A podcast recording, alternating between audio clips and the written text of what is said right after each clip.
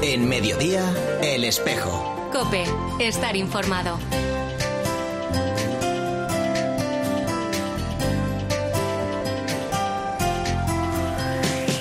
La una y 33 minutos, ¿qué tal? Bienvenidos al tiempo del espejo en Mediodía Cope en este 2 de septiembre. A esta hora, como cada viernes, el primero de esta nueva temporada, te cuento ya la actualidad de la Iglesia de Madrid. El saludo de Mario Alcudia. Ante la escalada represiva contra la Iglesia Católica de Nicaragua y ante la detención arbitraria del obispo Monseñor Rolando Álvarez y otros sacerdotes y laicos, con un grupo de nicaragüenses conocidos aquí en la parroquia, eh, decidimos ante esta situación dar una respuesta orante a este drama que se está viviendo. Lo mismo que la Iglesia Católica de Nicaragua está rezando por sus enemigos, decidimos tener una celebración de la Eucaristía invitando a los demás nicaragüenses de la comunidad nicaragüense de Madrid, invitándolos a unirnos con el pueblo de Dios para rezar.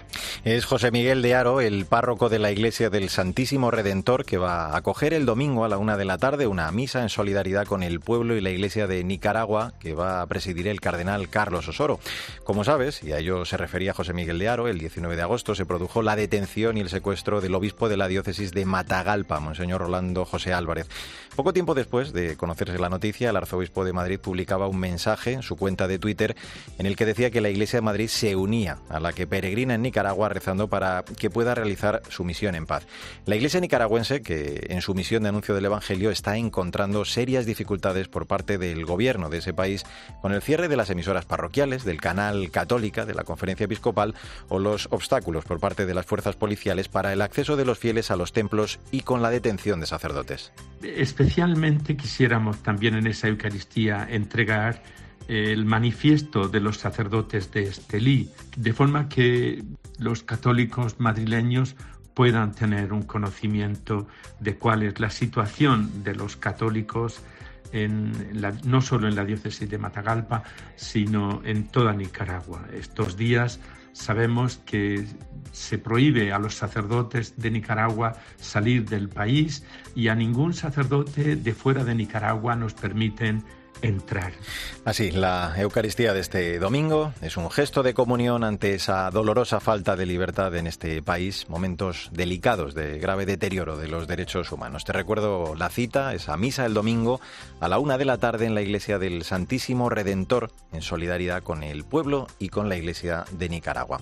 Pues ahora a la una y treinta y seis minutos lo que hacemos ya es hablar de otros asuntos de la actualidad de esta iglesia de Madrid en este espejo de mediodía cope en este primer viernes de septiembre.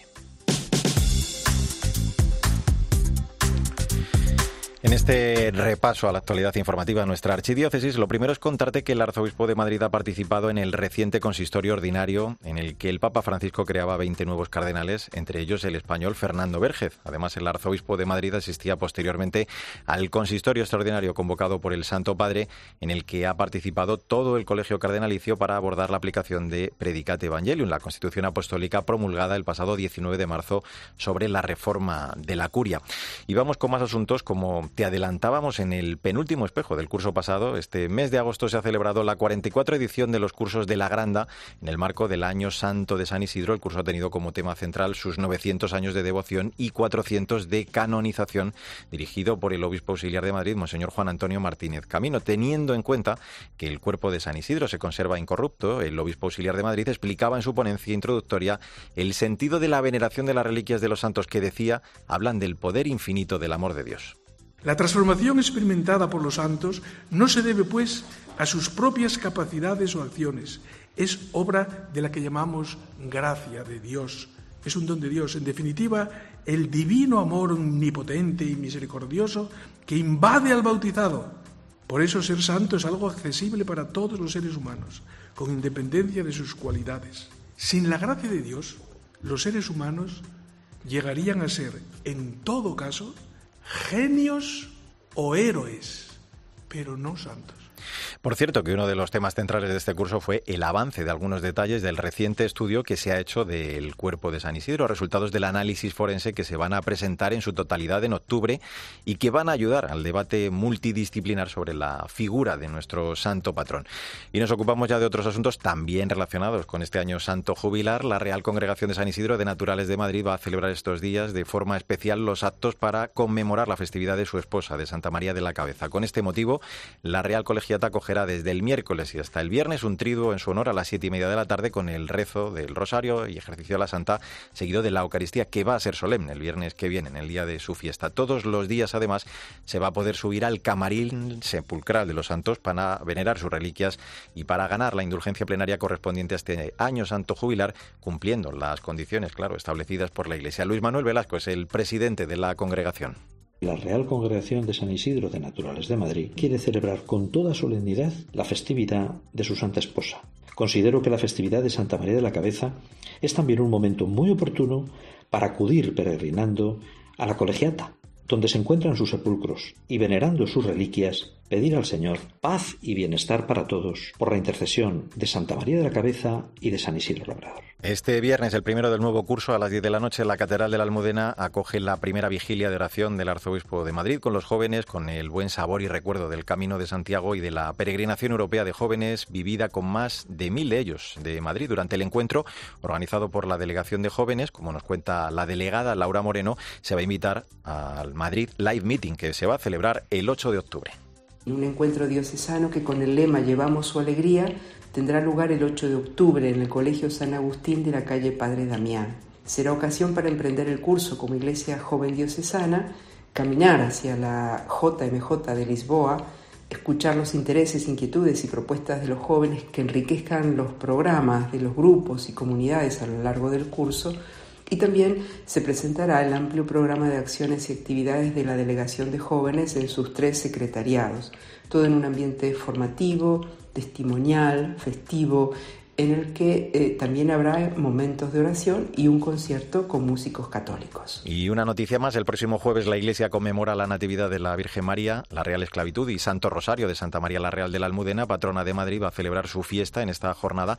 Lo hace desde el año de su fundación, en 1640. La catedral acogerá a las 7 de la tarde una Eucaristía que presidirá el Arzobispo de Madrid. Como es tradicional, va a recibir en el atrio del templo a los representantes de las más de 100 hermandades y cofradías de la archidiócesis. Al término de la misa, se va a proceder a la imposición de medallas honoríficas. Además, este año el cardenal Osoro va a entregar a la congregación los nuevos estatutos. Jesús Junquera es canónigo de la catedral y capellán de la Real Esclavitud una fiesta diocesana que congrega a todos aquellos que bajo cualquier advocación vivimos nuestra fe en Madrid. Recibirán la medalla distintas personas que por haber ayudado o colaborado en la vida de la diócesis o de la catedral se les da el nombramiento de esclavos de honor serán unos concejales de una familia que, por su amor a la Virgen, ha resaltado de forma especial y también desde los medios de comunicación. Todos juntos celebraremos ese día con ese gozo de saber que la Virgen de la Almudena siempre mantiene ese culto que hace que Madrid se sienta protegido por su manto. Pues así hemos llegado a la una y 41 minutos. Enseguida vamos a hablar con el autor del libro San Isidro y la Capilla del Obispo, Historia, Arte y Espiritualidad. Vamos a descubrir esta joya arquitectónica renacentista y su historia vinculada a nuestro patrón. Ya mismo te cuento todos los detalles en este espejo en Mediodía Cope. En Mediodía, El Espejo. Cope, estar informado. Síguenos en Twitter en arroba cope y en facebook.com barra cope. Cada día en Cope vibramos con la Vuelta Ciclista a España. Último puerto, tercer puerto de la jornada. Con el mejor equipo. Con Quique Iglesias, Óscar Pereiro, Luis Pasamontes, Jesús Alañá, Alberto Arauz. Con Eri Frade. A 60 de metros. Cada día la Vuelta Ciclista a España rueda en Cope. Fosprin Plus de Soria Natural patrocinan la clasificación general de la Vuelta Ciclista a España. Es que esta casa se queda cerrada meses y cuando oyes las noticias te quedas preocupado. Es normal preocuparse, es una segunda vivienda. Pero si verificamos que alguien intenta entrar, podemos avisar a la policía para que actúe e incluso desaloje la casa. Aunque con las cámaras exteriores y los sensores podemos detectarlo antes. Así que tranquila, la casa está cerrada, pero bien protegida. Este verano protege tu hogar frente a robos y ocupaciones con la alarma de Securitas Direct. Llama ahora al 900-666-777. Una cuarta parte de los empleos del ejército continúan siendo hoy día inaccesibles a la mujer. Y eso debe cambiar. Quiero el mismo trato, ni mejor ni peor. Cuando quiera su opinión, se la pediré. Demi Moore. Tiene agallas, teniente. La Teniente O'Neill, de Ridley Scott. Un hombre puede, una mujer también. Estreno en 13. El domingo por la noche, en 13. En mediodía, el espejo. Cope, estar informado. Jerusalema ikayalami ilondoloze uhambe nami zungangishilana Jerusalema La una y casi 44 minutos. Soy Mario Alcudia. Gracias por seguir con nosotros en este espejo de Madrid en mediodía COPE en este primer viernes de la temporada, en este viernes 2 de septiembre.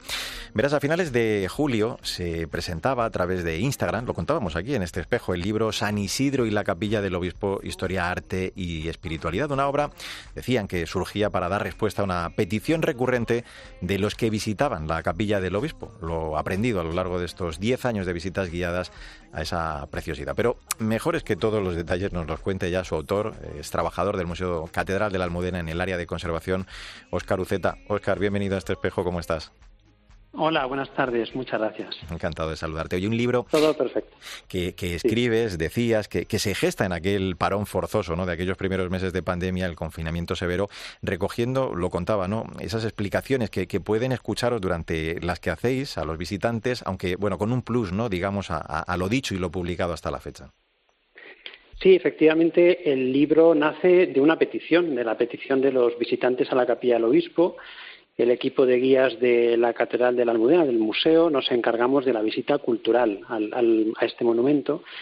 Y después de la visita, que suele durar en torno a 45 minutos, pues parece que los que, no, los que visitaban la capilla, pues siempre nos pedían tener un texto, un texto de referencia, poder eh, tener más abundancia de datos, se interesaban por saber un poco más uh -huh. y entonces a raíz de esa petición es como ha nacido, como ha nacido este libro, esta uh -huh. publicación.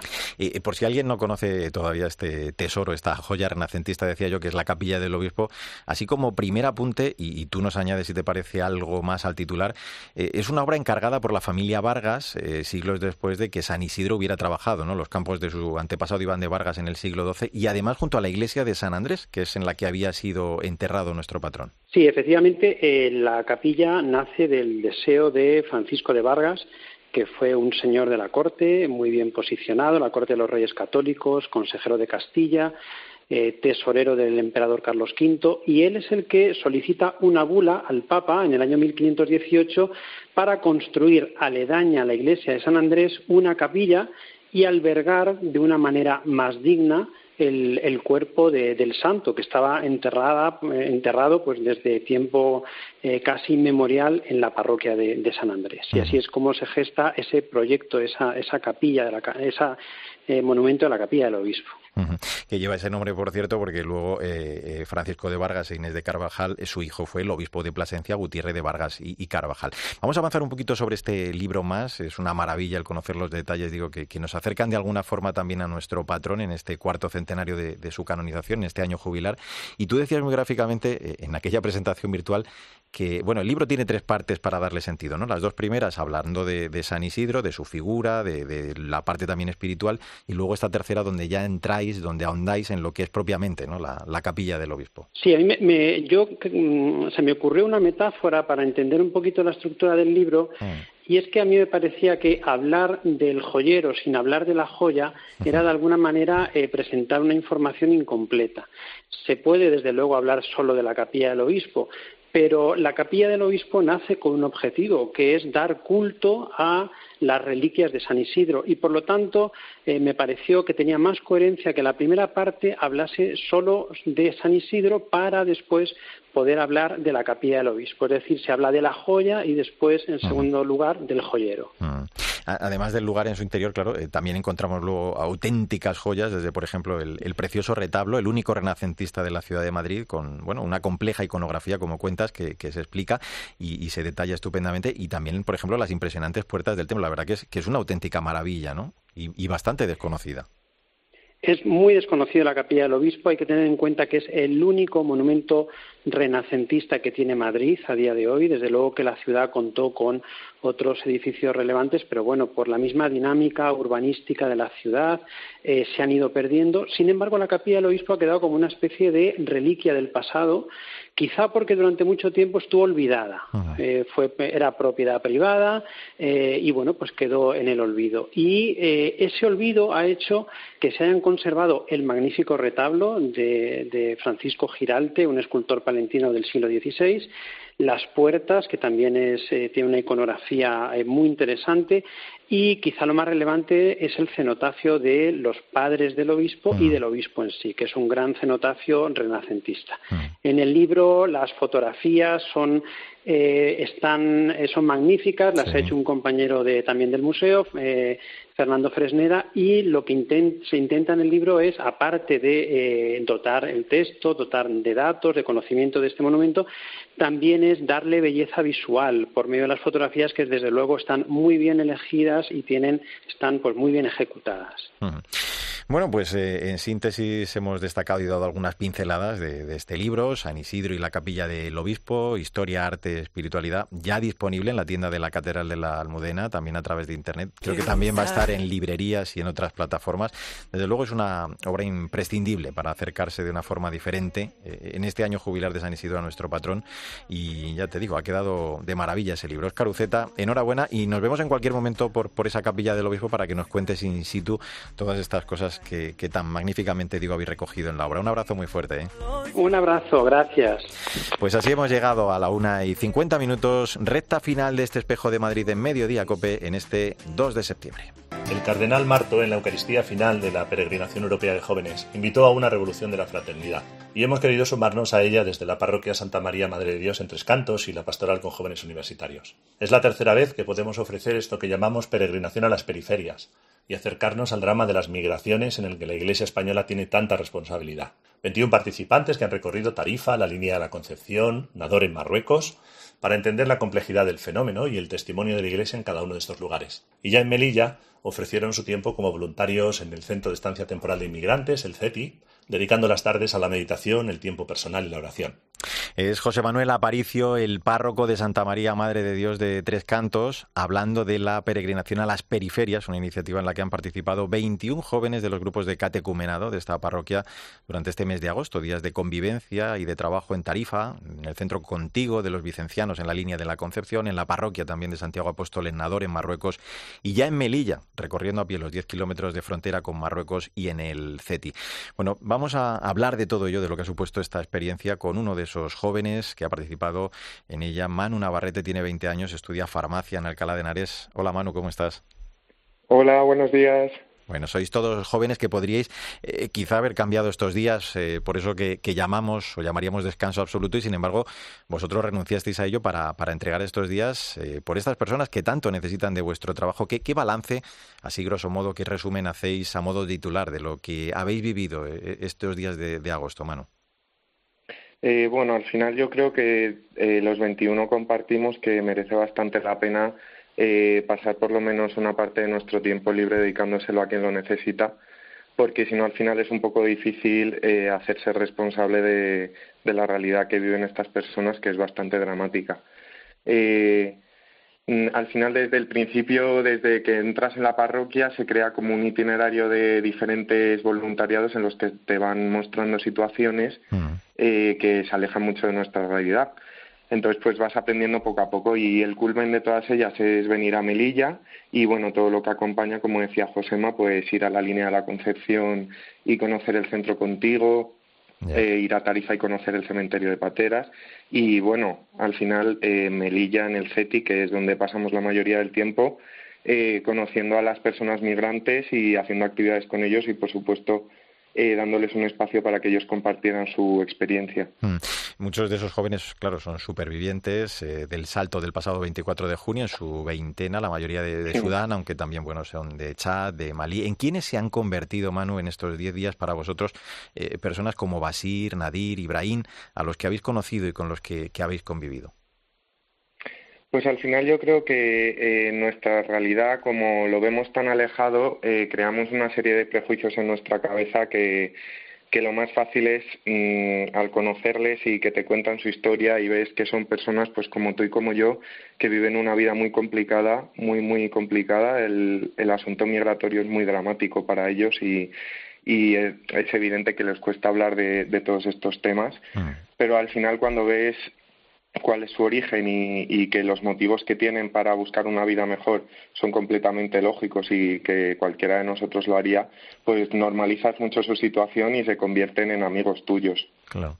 Y, contabais en un blog, en varios de los eh, preciosos posts o, entradas que habéis escrito estos días, que, he leído, eh, experiencias profundas. Me imagino que, una de las cosas que más habéis constatado ¿no? en estos días eh, es la cantidad de prejuicios que tenemos y, sobre todo también que, habéis entendido mejor eso que dice el Papa del peligro, el riesgo del descarte, ¿no? el riesgo de la globalización de la indiferencia.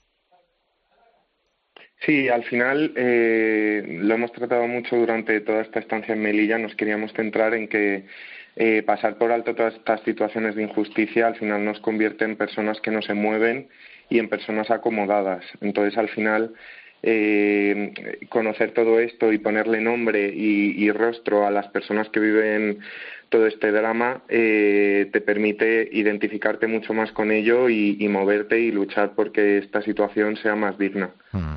Eh, nos contaba y definía el, párroco también la experiencia como una sacudida del espíritu, ¿no? Decía él muy gráficamente, además eh, de esa ayuda a estos chavales, para vosotros imagino también ha sido, pues eso, una experiencia de crecimiento interior y en comunidad, porque habéis tenido la oportunidad, además de estar con ellos, de, convivir entre vosotros, de, tener tiempo de oración, de meditación. O sea, en el fondo os dais cuenta de que el Señor es el motor de todo esto, ¿no? Que esta entrega desde la fe es cuando adquiere el valor y, el sentido más grande de lo que estabais haciendo.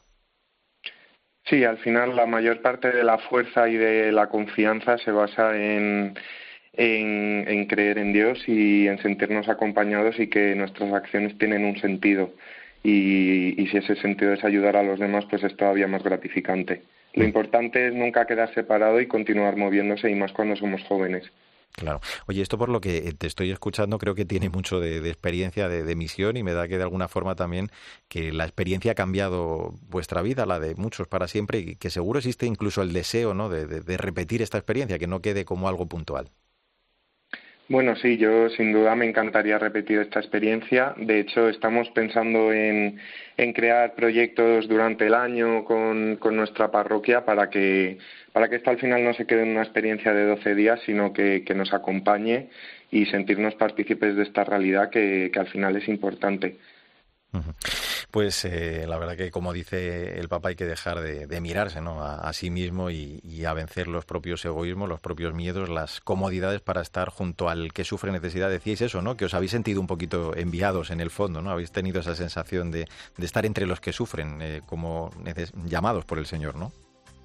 Sí, al final eh, yo lo que creo es que los cristianos, que los cristianos perdón, estamos llamados a intentar cambiar un poco nuestra realidad eh, una frase con la que me quedo de Melilla es que no tenemos que ser la masa, sino que con ser levadura es más que suficiente y yo creo que hemos sido en Melilla para, para estas personas. Pues la peregrinación a las periferias desde esta parroquia de Santa María Madre de Dios de Tres Cantos, eh, desde luego es una muestra evidente de ese atreverse a llevar a esas periferias que necesitan la luz del Evangelio. Manu Navarrete, gracias por habernos acompañado y, enhorabuena por esa estupenda labor que, que habéis llevado a cabo. Un abrazo muy fuerte. ¿eh? Muchas gracias. Pues ahora Pilar García Muñiz sigue en Mediodía Cope contándote más historias y toda la información de este viernes. El primero, te recordamos de esta recién estrenada temporada en la que viernes a viernes te iremos contando la actualidad de la Iglesia de Madrid. Te recuerdo esa celebración del domingo ¿eh? Eh, en la parroquia del Santísimo Redentor a la una de la tarde, presidida por el Cardenal Osoro en solidaridad con el pueblo de Nicaragua. Nosotros volvemos con la actualidad de la Iglesia de Madrid dentro de siete días en nombre de todo el equipo Sandra Madrid, Chechu Martínez, el saludo de Mario Alcudia, que te vaya bien.